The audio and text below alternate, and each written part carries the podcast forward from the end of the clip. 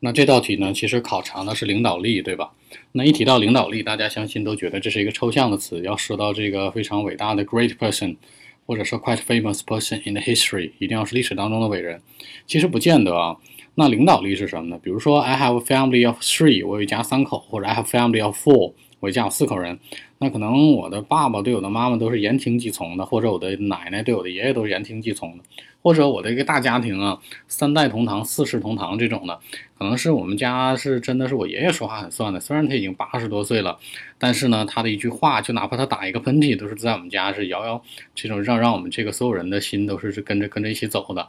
呃，我举的这例子是什么意思？就是说。大家在准备第二部分题的时候啊，尤其像领导力这种题的时候，千万不要掉入到那个陷阱里面。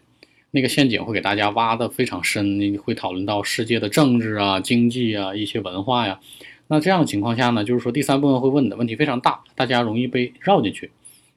那最好的一种解决方式是什么呢？就是说可以谈论 talk about some people that from your family，从你家庭来的，比如说 my dad listen very carefully to what my mom said。就是每次我老妈所说过的一些话，我老爸都言听计从的。然后呢，最关键呢，就是说，啊，它其实也是一种 a way，a way for showing respect，a way for showing love，其实可能也是展现爱呀，展现这个尊重的一种体现。那同样呢，讲这样的一个题呢，就是比大家要谈论这种 enterprise，这种 foreign enterprise，这种国这种外资企业呀，大型的 big company 呀，或者这种。Strategy on the company 这种这种 activities 在这种大的战战略活动啊，比这些要好多了。因为越说的越接地气儿，第三部分你被问到的题也会越接地气儿。那这种情况下，就是你的分数会无形当中被提高。那你像这道题而言呢，个人 Jason 个人的建议是说，那大家可以去聊一聊，比如说大家都有男朋友或者女朋友，比如说你们两个在一块儿，谁是主导地位的，对吧？就是比如说 Jason，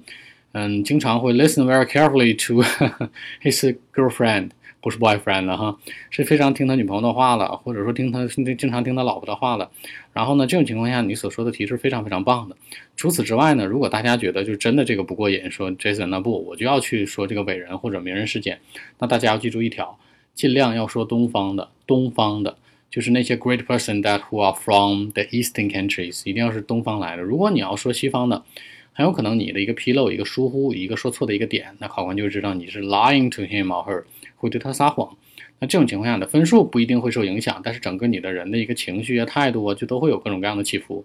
所以说，如果真的想描述这种，嗯，很很有领导力的一个人呢，大家可以仔细想一想，尽量不要说政治类的人物啊，可以说一些，比如说有影响力的电影明星，那有影响力的做一些慈善的这种 volunteer，比如说 Jackie Chan 或者 Bruce Lee，对吧？在世的或者不在的，这都可以。所以说，给大家穿给大家穿的这个线索就在这儿。